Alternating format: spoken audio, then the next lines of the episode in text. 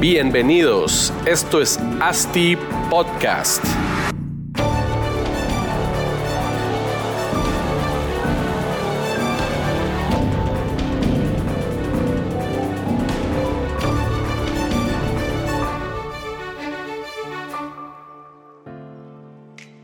Bienvenidos a todos, queridos oyentes, y gracias por la oportunidad de entrar en sus vidas. Les presentamos el primero de muchos podcasts que vamos a estar realizando en este 2019.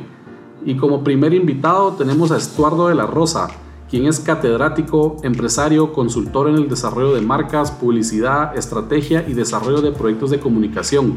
Estuardo tiene estudios superiores en Guatemala, España y Argentina y con una experiencia de más de 13 años en manejo de equipos, proyectos, análisis, diseño, planificación y ejecución de estrategias 360 en resumen, Estuardo es un crack para los temas de publicidad y marketing y como fundador y director de cuentas en FS Comunicación ha trabajado en muchos desarrollos inmobiliarios en Guatemala. El tema que vamos a discutir hoy con Estuardo será ideal de marca, cómo conceptualizar proyectos, qué herramientas nos sirven a nosotros desarrolladores, cómo crear conexiones con nuestros consumidores y muchos temas más. Pero ya no les sigo contando, mejor escuchemos a Estuardo. Listo, Estuardo, bienvenido. Gracias por estar con nosotros en ASTI Podcast. Marcos, muchas gracias por la invitación. no, hombre, ya sabes. Mira, pues vos que sos el experta, experto en temas de ideal de marca, ¿cuáles son los puntos más importantes que crees vos para la creación de una marca? Bueno, primero que nada, el proceso de crear una, un ideal de marca parte de muchos puntos, pero uno de los puntos más importantes es encontrar una conexión lo suficientemente fuerte con tu con tu consumidor, pero también hay que encontrar tus bondades como marca y también tus barreras, porque al final del día hay que saber con qué estás trabajando y cómo lo puedes hacer esa conexión directa entre tu producto o servicio o, digamos, ese ideal con el consumidor. Por ejemplo, eh, quienes trabajan esto de muy fuerte, digamos, Apple. ¿verdad? Apple es una marca que al final genera un ideal de marca y no está específicamente a ciertos nichos de mercado, sino es algo sumamente aspiracional en donde la gente se va conectando con los diferentes productos porque al final del día tiene un lifestyle. Esa es la idea de marca de, Apple, de, alguna forma. Lo mismo podríamos hablar de Coca-Cola, que es el tema de la felicidad, o que a través de un producto que no es tan healthy, logra esa conexión con diferentes consumidores y por eso es que ha desarrollado el tema de el verde, que es con sugarcane, el tema light, el tema cero y el tema normal, ¿verdad? Entonces al final es algo que, que ponías algo muy, alto para que la gente lo logre alcanzar, pero tenías que hacer todos los esfuerzos dirigidos hacia esa idea. Ahora, ¿vos crees que cada marca tiene, cada marca tiene que ir enfocada a un público objetivo? No puedes tirar un catch-all, digamos. Depende mucho del producto. Digamos, en un proyecto inmobiliario, creo que es bien importante que vos definas quién es tu target o el ideal que vos quisieras que viviera en, esa, en, esa, en, ese, en ese espacio arquitectónico que uno diseña como un, como un project manager, ¿verdad? Digamos, viene un desarrollador y decide hacer un proyecto en alguna zona de la capital, define un target, define más o menos cuál va a ser el concepto y en base a eso genera un ideal porque la gente que va a comprar tiene que identificarse con eso. Pero ¿cómo crees que el, el desarrollador debería enfocarse en ese target? Primero que nada, creo que hay que hacer mucha investigación, hay que hacer mucho research, ¿verdad? Em, hay estudios de mercado que te hablan dónde hay deficiencia de vivienda, que es más o menos lo que está buscando em, un, target en específico. Por ejemplo, eh, el target específico, digamos, alguien que ya no tiene hijos, tiene muchas cosas diferentes a alguien que tenga hijos o está empezando una vida familiar como de casado, de soltero. Sí, ahí estamos hablando como de etapa de vida. ¿En qué etapa de vida está tu público objetivo? Sí, Digamos, lo que pasa es que eh, somos alrededor de 17 millones de personas en Guatemala. Entonces, puedes homogeneizar algunas cosas, pero si hay un proyecto en específico para un target, posiblemente la cantidad de personas van a ser menos, pero posiblemente te pueden pagar más. No sé, por, por ahí puede haber una diferencia, pero eso también depende mucho el tipo que, que el desarrollador o el que ideó esa idea la quiera vender o cómo la va a vender al final del día. ¿Vos sí crees que es más importante enfocarse en un nicho, entonces, que en un público más macro? No necesariamente. No necesariamente. Digamos, eh, todo depende cuál es el giro de negocio que tengas y cuál va a ser la diferenciación como empresa que quieres también transmitir. Por ejemplo, hay desarrolladores, en el, en el caso que estamos hablando de parte inmobiliaria, que solo hacen high-end y ahí se casan. Hay desarrolladores donde solo hacen low-end y ahí se casan. Pero hay desarrolladores que empiezan a hacer un mix diferente entre high-end, low-end, e inclusive se meten en un tema de oficinas o a veces también un, un tema de, de, de, de ovi- ofi- bodegas o terrenos, no sé, al final todo va como depende, como hay tendencias al final del día hacia dónde se va moviendo la gente, hoy Claro. por hoy. Sí. Y en, el, en, el, en lo que hablaste de high-end y low-end, al final en las dos clases sociales, digamos, hay diferentes... La gente hay en diferente etapa de vida y también en diferente eh, situación, digamos, cuáles son sus hobbies o psicográficamente cómo se manejan. Por lo general, digamos, perfilás a un, a un ideal, ¿verdad? Siempre trabajamos con ideales, digamos, eh, la persona que, que low end, digamos, que tiene un ingreso económico más o menos de, por ejemplo, 10 mil quetzales eh, familiar. Digamos, qué actividades hace, cómo las hace, cómo se mueve, eh, qué es Y, lo que y todo busca. eso, ¿cómo lo haces? Mira, hay estudios que, ha- que- que hacen esa información, pero por lo general también se puede hacer un Consumer Journey, que es una herramienta que nosotros utilizamos para identificar y perfilar al, al target. Primero definimos quién va a ser nuestro target en base a, a ciertas eh, características, ya sea psicográficas o demográficas o económicas, y luego en base a eso hacemos una serie de preguntas e investigaciones para saber más o menos qué es lo que hacen el día. Eso nos permite saber un poquito cosas, insights directamente, para que eso nos sirva para podernos conectar con ese, con ese consumidor y luego podamos generar ese ideal de marca en algún momento. Ok. Por ejemplo, para, para, para hacerte muy, muy sincero, digamos, alguien que, que digamos que gana 10 mil quetzales, por ejemplo, Sí. posiblemente no tiene dos carros, puede tener uno, si bien le va, o Sí. si no, tiene una moto. Claro. Entonces, digamos, ¿cuál es el journey desde que se levanta hasta que se duerme, hasta que llega a su trabajo? ¿Qué es lo que hace? Eh, fin de semana, ¿qué es lo que consume? Eh, pues, por ejemplo, no va a ser alguien que va a, a tal vez tener un canal de pay-per-view, pero tal vez va a tener, va a consumir medios locales como la televisión, Claro. eh, rentar un video o, digamos, comprar algo. Y el proceso de hacer este, ¿cómo se llama? Customer Journey. Customer Journey. El Customer Journey, hay cierta cantidad de gente que tenés que en- entrevistar y platicar para poder sacar un ideal de marca de un producto en específico.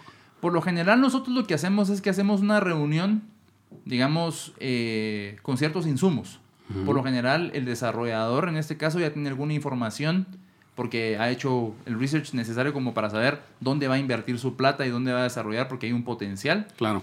Y en base a eso, viendo ese tema, podemos definir una muestra. La muestra puede ser representativa o puede ser sindicada, todo depende mucho también del budget que quieran invertir en base a esa información.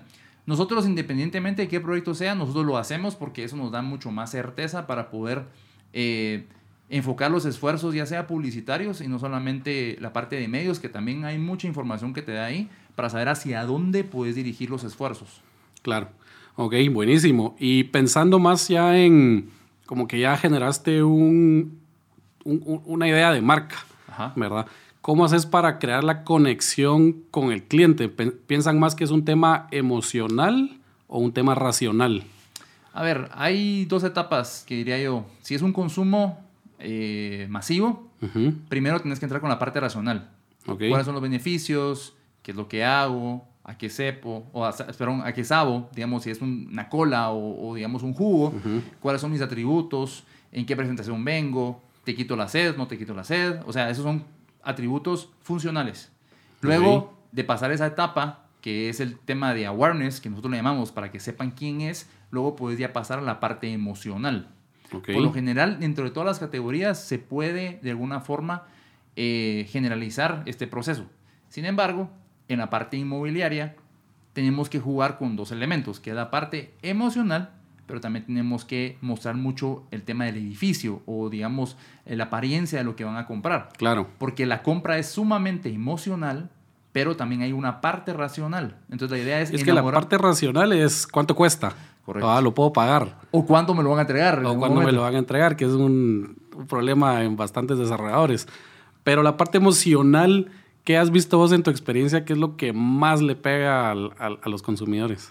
De, a- no sé, inmuebles, apartamentos. Por ejemplo, yo también fui corredor inmobiliario, entonces de alguna forma entiendo el proceso. Digamos, yo cuando me tocaba vender casas, a quien Ujú. había que hablarle era la mujer, porque ella tomaba la Ok. decisión.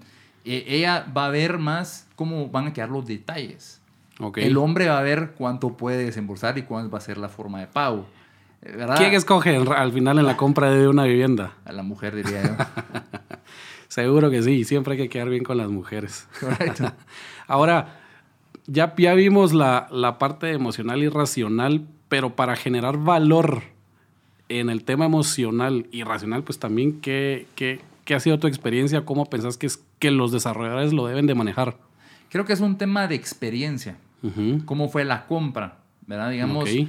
Por ejemplo, eh, mandaste un me mandaste a pedir información, qué tan rápido fue la, digamos, qué tan rápido te contestaron, cuánto, cómo le dieron seguimiento, eh, digamos, en el momento de recibirte te recibieron con una sonrisa, eh, digamos, por lo general el, el desarrollador o la persona que va a recibir ya sabe algunos datos tuyos, como el que estás buscando, más o menos qué es lo que te está pidiendo. Entonces, digamos, el desarrollador ahí puede, o, o el vendedor, debería de personalizar un poquito la compra porque al final se vuelve una experiencia.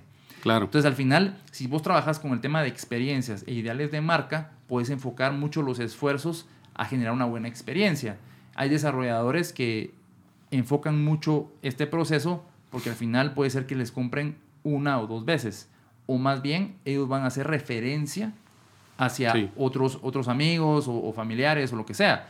Entonces, al final, tu costo de venta se vuelve menor, entre paréntesis, Claro, por una referencia te sale más barato que contactar cientos y cientos de leads nuevos para generar una venta nueva. Correcto. Entonces, al final del día, el tema de ideal de marca va eh, enlazado con el tema de insights, porque si logras identificar qué es lo que están buscando o qué botones apachar Ujú. para que tengan una compra, va a ser mucho más fácil mapearla y trabajar la relación y eso te sirve a largo plazo para tener gente que esté siempre al tanto de qué está haciendo el desarrollador o eh, algún fase 2 o algo de un Sí, proyecto, ¿verdad? Seguro. En el tema de la experiencia de venta, creo que muchos desarrolladores se enfocan mucho en el preventa, obviamente, pero ya no se enfocan en el postventa. La postventa en cualquier producto creo que es de los más importantes, pero los desarrolladores como que no lo toman muy en cuenta porque venden y quieren solo salir de, del proyecto e irse a un siguiente proyecto. ¿Qué has visto que cómo manejan o cómo crees la mejor forma de manejar este postventa? es trabajar en la relación, ¿verdad? Al final del día, eh, el desarrollador tiene que ser muy hábil para, para saber qué hacer. Digamos, a un inversionista no lo vas a tratar al igual que a alguien que va a vivir en, esa, en ese lugar. Seguro. O digamos, en alguien de oficinas no los vas a trabajar como que si fueran vivienda. Entonces, al final hay que darle esos dulcitos eh, buenos, no grandes ni medianos, sino que saber encontrar un dulce exacto para poder entregar y que eso te vaya construyendo una relación, porque al final el desarrollador lo que le importa es, como decís, edificar, o sea, vender, Claro. edificar, Sí. entregar y pasemos al siguiente paso. Sí. Pero el problema de muchos desarrolladores es que cuando empiezan a hacer sus primeros tanes en la parte constructora, Sí. se olvidan de muchos detalles. Entonces al final prefieren salir tablas o con un poco de ganancia antes de trabajar en la relación del cliente. Y Claro. al final del día deberían de trabajar un poco más en la relación del cliente porque al final eso le va a generar más ventas a futuro. No, y el desarrollador, pues obviamente, no, no creo que haya un desarrollador que está pensando en un proyecto y se acabó. O sea, siempre es reinvertir la plata que se genera en cada proyecto y meterlo a otro. Correcto. Y la reputación, pues es de lo más importante que, que puedan tener, ¿verdad? Ahora, estoy regresando un poco al tema de la marca. Ya, ya viste el ideal de marca. ¿Pensás que el, el logo y un eslogan como que tienen mucho que ver, afecta mucho eh, a lo que le gusta al cliente de cada marca, no? Yo en lo particular creo que... ¿O crees que los logos no importan? No, yo creo que en lo, en lo- en lo particular, primero viene de, amarrado de- del primer nombre. ¿verdad? El nombre tiene que ser suficientemente catchy para que enganchar eh, a- a- al público objetivo. Yo conozco mucha gente que trabaja en publicidad y dice que porque está en un proyecto inmobiliario low end deberían de entregarle lo que se merece. Y al final del día no es así. O sea, si vos vas a hacer algo, deberías hacerlo con, el- o sea, con la mayor capacidad y, y con la mejor calidad posible. Entonces, digamos, Claro. no importando si está high-end o low-end, el desarrollo del logotipo debería ser sumamente importante. Aparte, es tu primera cara Sí. ante el cliente. Dos, obviamente una buena fachada del edificio o una buena fachada de la casa o de la oficina o lo que vayas a vender, porque eso entra por los ojos. Sí. El otro es, digamos, el tema de colores o de visibilidad en el tipo de letra o el icono o la iconografía que vas a utilizar dentro del logo que también empate con lo que estás realmente vendiendo. Y yo te diría que también eh, los atributos se pueden trabajar dentro de tu comunicación. Eso es accesibilidad, amenidades, Claro. eh, digamos, diseño, flexibilidad, eh, por ejemplo, no sé, eh, el, el elevador más rápido para subir a tu apartamento, no sé, Sí, pues. ese tipo de cosas. Pues nosotros hemos manejado en ASTI un, un proceso de conceptualización de proyectos que se basan en un eje principal. O sea, la, la, la ideal de marca como que lo agarraríamos en este eje principal y siempre tiene unos ejes secundarios, son los cuales podrían ser los atributos que vos mencionás. ¿Qué te parece una metodología como la que te estoy hablando? ¿O ten- ustedes tienen alguna otra que, que le proponen a los desarrolladores? Esa metodología está buena porque al final empatas con dos cosas. Nosotros lo que hacemos siempre para trabajar un ideal de marca es trabajar con el desarrollador y también con información externa. Claro. Entonces lo que hacemos es que es como básico de, de intervalos, ¿verdad? digamos, al momento de unir dos óvalos y hay, un, hay una intersección, ahí es donde generaste es- ese tu ideal y sobre eso trabajas. Pero lo más importante también es que de alguna forma eh, hay que preguntarle al consumidor qué es lo que está buscando. Y eso a veces el design thinking lo puede resolver muy bien. Ujú. Yo creo que nosotros, digamos, nosotros, estamos, nosotros también hemos recibido cursos de design thinking y poco a poco los hemos ido implementando. Son siete pasos sumamente importantes hasta llegar a un, un- donde hay un prototipo como tal y lo puedes evaluar. Ahora te interrumpo ahí, porque el tema de design thinking pues ha estado de moda desde hace un par de años y cómo lo implementas en el desarrollo inmobiliario de un proyecto, porque la, el prototipo, cómo lo han manejado, como una maqueta, como un 3D, como solo fachadas. No necesariamente. Al final del día, lo que pasa es que el design thinking, hay dos tipos de design thinking. Uno interno, Ujú. pero hay uno externo. Ok. El externo creo que es mucho más rico porque lo que haces es que traes gente del target y lo llevas poco a poco, llevando, el, el, digamos, de la mano con los siete pasos y al final hacen un ideal como lo mirarían ellos. Y no es necesariamente un, algo arquitectónico como tal, pero es algo que al final ninguna herramienta es buena ni mala, o es mejor que otra. Cumplen Todas funcionan. Todas funcionan, pero todas tienen un objetivo diferente Ok. el, el- el tema de, de- de ideal de marca se trabaja sobre ese ideal o hacia, o hacia dónde, hacia dónde queremos llegar ese, ese, ese, esa marca o queremos que la gente piense, sienta y sobre todo eh, quiera amarla de alguna forma. ¿Qué herramientas me propondrías vos a mí como desarrollador para un proyecto inmobiliario de vivienda vertical? Mira, si es un desarrollo de vertical, de, por lo general deberíamos de tener una reunión para saber, eh, digamos, qué es lo que está buscando la gente, cómo empatar. Ujú. En base a eso, podemos hacer un Consumer Journey, como para saber dónde Ujú. están los puntos de contacto. Eh, podríamos hacer un North Star para saber hacia dónde enfocar todos los esfuerzos a través del ideal de marca. El otro podría ser, eh, si querés innovar en la forma de cómo a- atender a tus clientes, podríamos hacer un design thinking con tus vendedores, por ejemplo, como Ok. para poder ver de qué forma, cómo lo ven ellos, porque a veces el, el- el director de ventas no se mete en la venta de per se, solo Sí. pide cómo van las ventas. Solo y- resultados, resultados y eh, resultados. El, el ABC, always Claro. be closing, ¿va? Entonces, lo que estás buscando ahora es, digamos, generar esa relación. ok. Y a veces posiblemente no vas a ser el más barato, pero te han atendido muy bien. Sí. Hay una buena propuesta arquitectónica, hay una propuesta buena de enganche y todo ese tipo de cosas. Hay un plusito ahí que si compraste en la línea blanca, que no sé qué, que no sé cuántos. Las promociones. Ajá, y no necesariamente es el mejor proyecto, pero esta vez es donde mejor se siente identificado el consumidor. Entonces, Para el consumidor sería el mejor proyecto. sí, Ya sí que si tiene la capacidad económica de pagar ese extra por estar en el proyecto que lo atendieron bien. Pero digamos, si, si te pones a pensar, un apartamento que, que esté en una zona, por ejemplo, zona 14, a Ujú. zona 10, pues la distancia no es muy, muy diferente. Lo que pasa es que vivir en zona 14 para unos es más high-end que, que otros. Claro. Pero eh, salir de ese embudo donde están las Américas y por ahí por donde está la salida de la 20 calle ya no es tan fácil. La Entonces, décima. Ajá. Entonces, tal vez por eso no, no sé. Pero si un proyecto en zona 10 te ofrece casi lo mismo, pero te logra vender ese concepto o ese ideal de ese proyecto como tal, al final también funciona, ¿no? Sí, pues eh, seguro. Cada, cada cliente sabrá qué, qué es lo que le conviene. Digamos, no, no podemos, no, no, no quiero hablar mucho de marcas, pero digamos, en, en la, zona, en la zona 14 hay, hay un desarrollador que es high-end y solo poner la marca. y- Ya vende- y ya te vendió todo. Ajá, exactamente. Sí, Él pues. ha trabajado mucho su ideal, Claro. ¿verdad? Pues al final es, es como cualquier sueño de un desarrollador que tu marca se venda por sí sola, ¿verdad? Ya, haciéndolo en cualquier zona que, que sea. Digamos, también luego viene la parte del esfuerzo donde no se ve, que también el, el- el desarrollador o, o, eh, hay un error en todo el mundo, y eso es, eh, nos- nosotros los de publicidad y marketing nos peleamos con los financieros de que el financiero quiere saber cuánto, o sea, por ese dólar que yo estoy metiendo, Claro. cuánto voy a retornar. Seguro. Pero digamos... Al en- final esto es un negocio financiero. Sí, pero al final del día, la reputación o el ideal de marca no se puede medir hasta cierto punto. Al principio vas a tener que meterle y meterle y meterle y meterle Claro. hasta que en un momento ya te empiece a, a retornar como debe de ser. Digamos, Coca-Cola, solo la marca Coca-Cola vale más que Sí. toda la operación. Claro. Entonces, ese ideal de marca funcionó.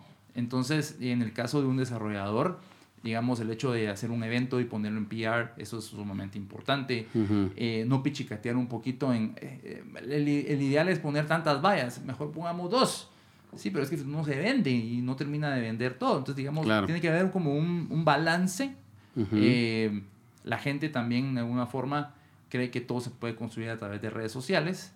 Y, digamos, hay cosas que sí, hay cosas que no. Eh, hay cosas que sí hay que sacarlas a la calle para que la gente la vea, porque necesita, necesitamos masa, ¿no? necesitamos Claro. un nicho de mercado. Entonces, ese tipo de cosas, pues hay que irlas midiendo. Y para el desarrollo inmobiliario, ¿cómo crees que debería ser el, el presupuesto de publicidad? No en montos, sino en distribución entre temas offline y online. ¿Cómo has visto que los desarrolladores captan más leads y generan más ventas? Definitivamente el tema online es, se puede medir más, es mucho más efectivo de alguna Sí. forma. Pero el tema ATL lo que tiene es que genera bulla rápidamente. Ok. Digamos, eh, hay desarrolladores que ponen mucha información dentro de una valla, hay pocos que ponen muy poquita y lo direccionan todo a redes sociales como para hacer un filtro. Es una estrategia. Ok. Cada quien de- de- debería de hacerlo. Pero, digamos, posiblemente la primera etapa es ATL con un poquito de digital y luego ya es más digital y menos ATL, por ejemplo. Entonces es como un mix ahí que no te sabría decir cuánto, cuánto, cuánto, cuánto, cuánto... Y hasta puede variar dependiendo del mes, ¿no? Sí, por, de- dependiendo, porque digamos, yo no te, yo- digamos, hay gente que no le gusta invertir en diciembre para un proyecto inmobiliario. A mí no me gusta tampoco. Pero hay unos que sí. Por ejemplo, gente que le pagan un bono o gente que recibe dividendos al final de año tiene la plata. Claro, O digamos, puede invertir. ajá, o digamos una segunda, una segunda vivienda de recreo. Posiblemente alguien la va a tomar en una nación donde esté más tranquilo. Que puede ser un mes de diciembre, por ejemplo. Sí, No pues sé. está de Está vacaciones, de vacaciones. mira ahí las casas en el puerto Ajá. Y se tira al agua. Nosotros utilizamos, hace, hace, hace unos años utilizamos una estrategia de poner algunos anuncios en algunos periódicos muy específicos para algún target de una, de una segunda vivienda en, en- Ok. en el- en, digamos, en la costa sur Ajá. y funcionó. Sí, que dio buenos sí, dio resultados. buenos resultados. En el periódico. En el periódico. Pero en los. En los. eh, New York Times, para ser exactos. Sí, pues. Ah, pues. Y digamos, la gente el domingo sí lee, porque es un periódico un Claro. más de nombre, entonces de Sí. alguna forma sí lee esa información. Pero creo, me imagino que, bueno, el que compra segunda casa o segunda vivienda, pues ya creo que está arriba de los, de los 50 años. Todavía lee el periódico. Sí, sí. No, no, no lo mira en, en el celular como No. todos los los famosos millennials. Yo te diría que alguien de 40, 45 años todavía el periódico para arriba. 40, y- 40 45, ¿crees vos que es el límite? Creo todavía. Todavía. De ahí para abajo ya nada. No. Posiblemente no. Y poco a poco va a ir eliminándose esa posibilidad de tener algo físico para leer. Lo que pasa es que em, a veces eh, para alguien que todo el tiempo está utilizando el teléfono y lo llaman y está contestando y no sé qué, el hecho de ponerlo el teléfono a un lado y Ujú. utilizar algo más físico, como que lo le da como más tranquilidad. Claro. Algunos, no, no, no todos. Pero eh, por la gente que nosotros hemos estado monitoreando un poco y, y hacemos con Journey, nos damos cuenta que hay un momento para ellos en los que pueden agarrar un libro para leerlo Claro. o lo agarran en un Ya iPad. se toman el tiempo o, ahí de- Ajá, una tableta o lo que sea. Pero también el periódico va a tender a desaparecerse, pero ahí es donde está la gran oportunidad de los periódicos, de ver cómo innovar para que no perder ese tipo de gente que quiere llegar Sí, a- a, informarse. Va. Mira, Estuardo, y regresando al tema, mencionaste hace un ratito el tema de medición, Sí. ¿verdad? ¿Cómo medís tu marca?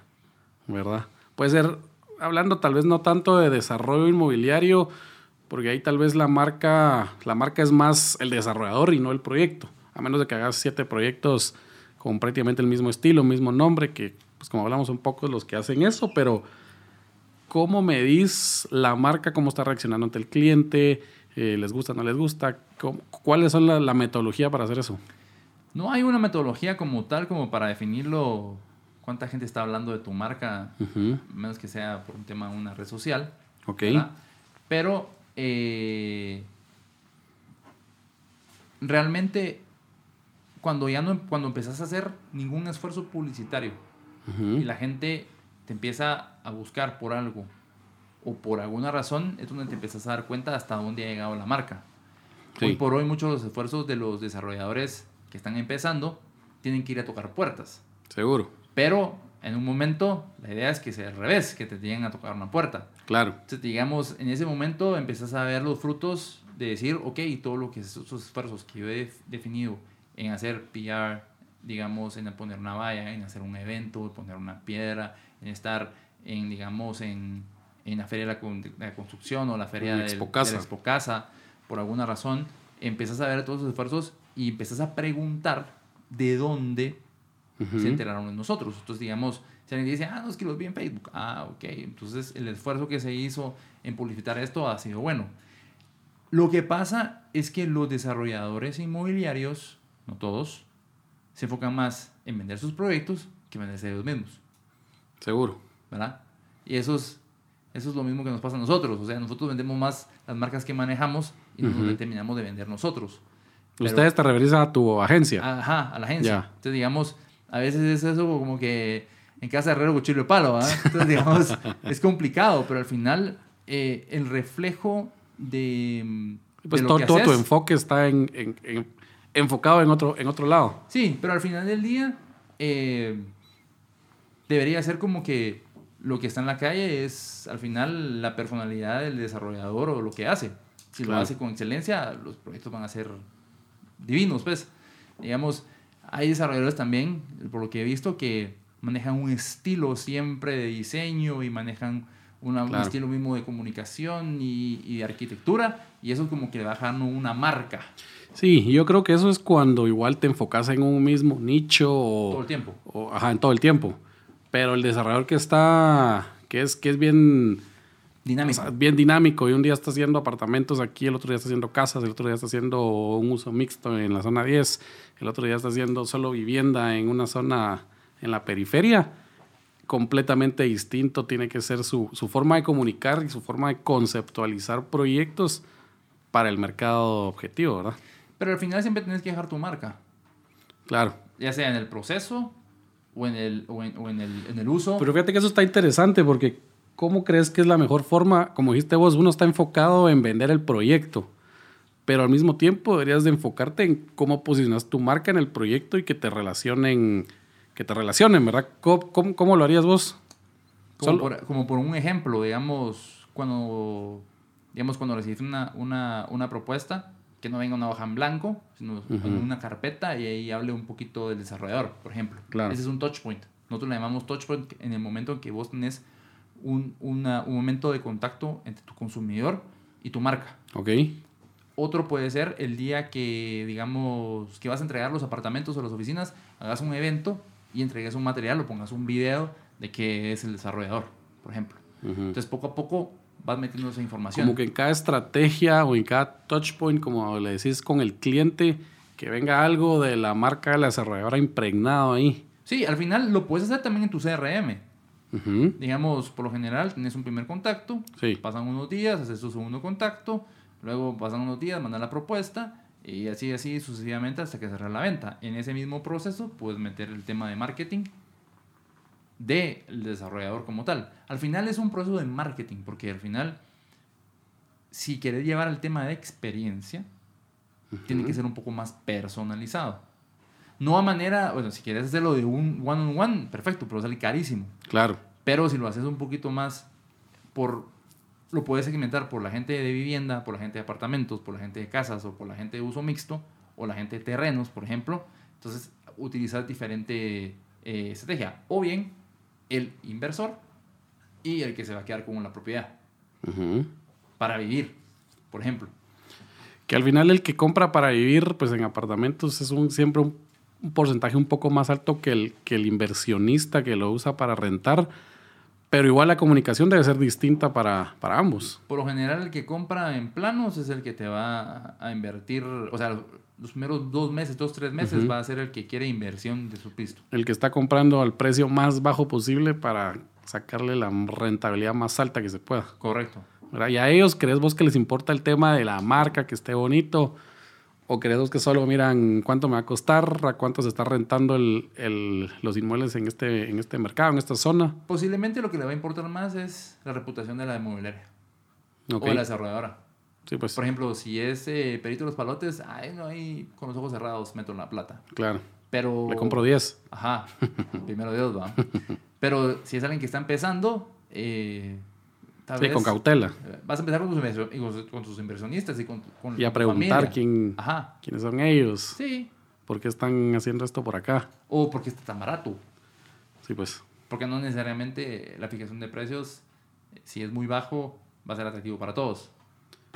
Sí, seguro. Bueno, bueno, el, según nuestra metodología, también el proceso de, de generar la plusvalía al cliente, ¿va? el que compra desde cero, tiene un, por- un 10% menos de lo que va a costar el inmueble a la, a la hora de que ya el producto esté terminado y, y está digamos, funcionando. En, tu caso, vos has vendido apartamentos a inversionistas y el argumento de venta no es aquí va a desarrollar su familia, pues No, seguro que no. aquí mire, le va a dar vuelta en dos, tres años y usted ya tiene más y de tu, lo que tu rentabilidad anual Eh. según, tu, según la renta. Correcto. Seguro.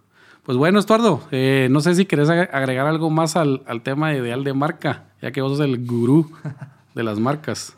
Bueno, eh, esto lo estamos haciendo nosotros a partir de ahora, desde hace como un año en la agencia. Ujú. y, mm, hay que trabajar mucho sobre esto porque al final son conexiones, ya no es una conversación, ya, ya no es, digamos, es, ya es una conversación, la, la parte publicitaria ya no es mandar un mensaje y recibir, digamos, sí o no, sino hay una conversación, una persuasión al final del día.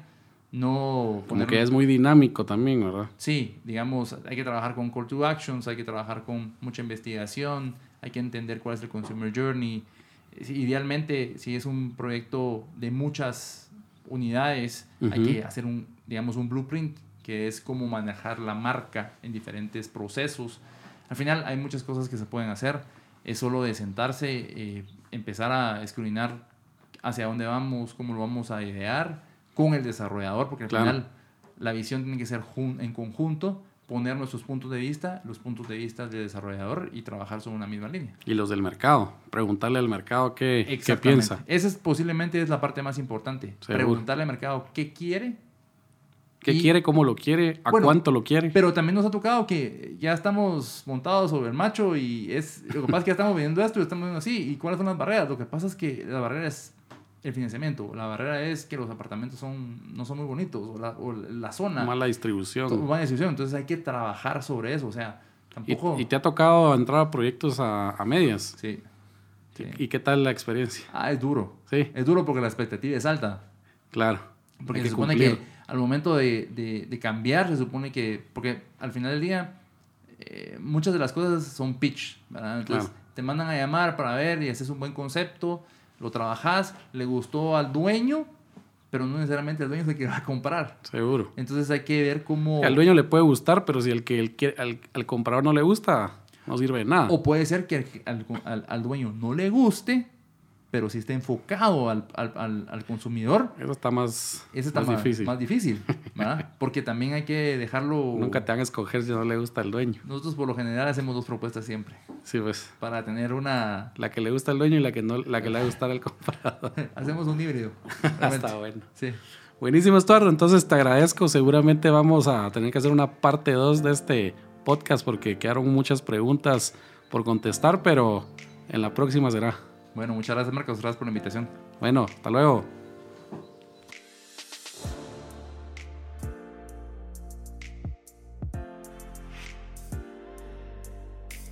Bueno, muchas gracias por habernos acompañado en este episodio número uno de Asti Podcast. Agradecemos a Estuardo por habernos acompañado. Y, mm, a él lo pueden contactar por medio de correo electrónico a edelarosa.fscomunicación.com por si quisieran platicar con él, ampliar alguna información que se haya mencionado por acá. Eh, nos pueden seguir en nuestra red social de Instagram, arroba astipodcast. Ahí vamos a estar poniendo también cierta información que, que les puede servir y nos pueden escribir por, ese, por esa vía. Cualquier duda o comentario, estamos abiertos a, a, cualquier cosa, proponer temas también. Bienvenidos. Y pues bueno, espero que les haya gustado y nos vemos la próxima semana en el siguiente episodio. Saludos.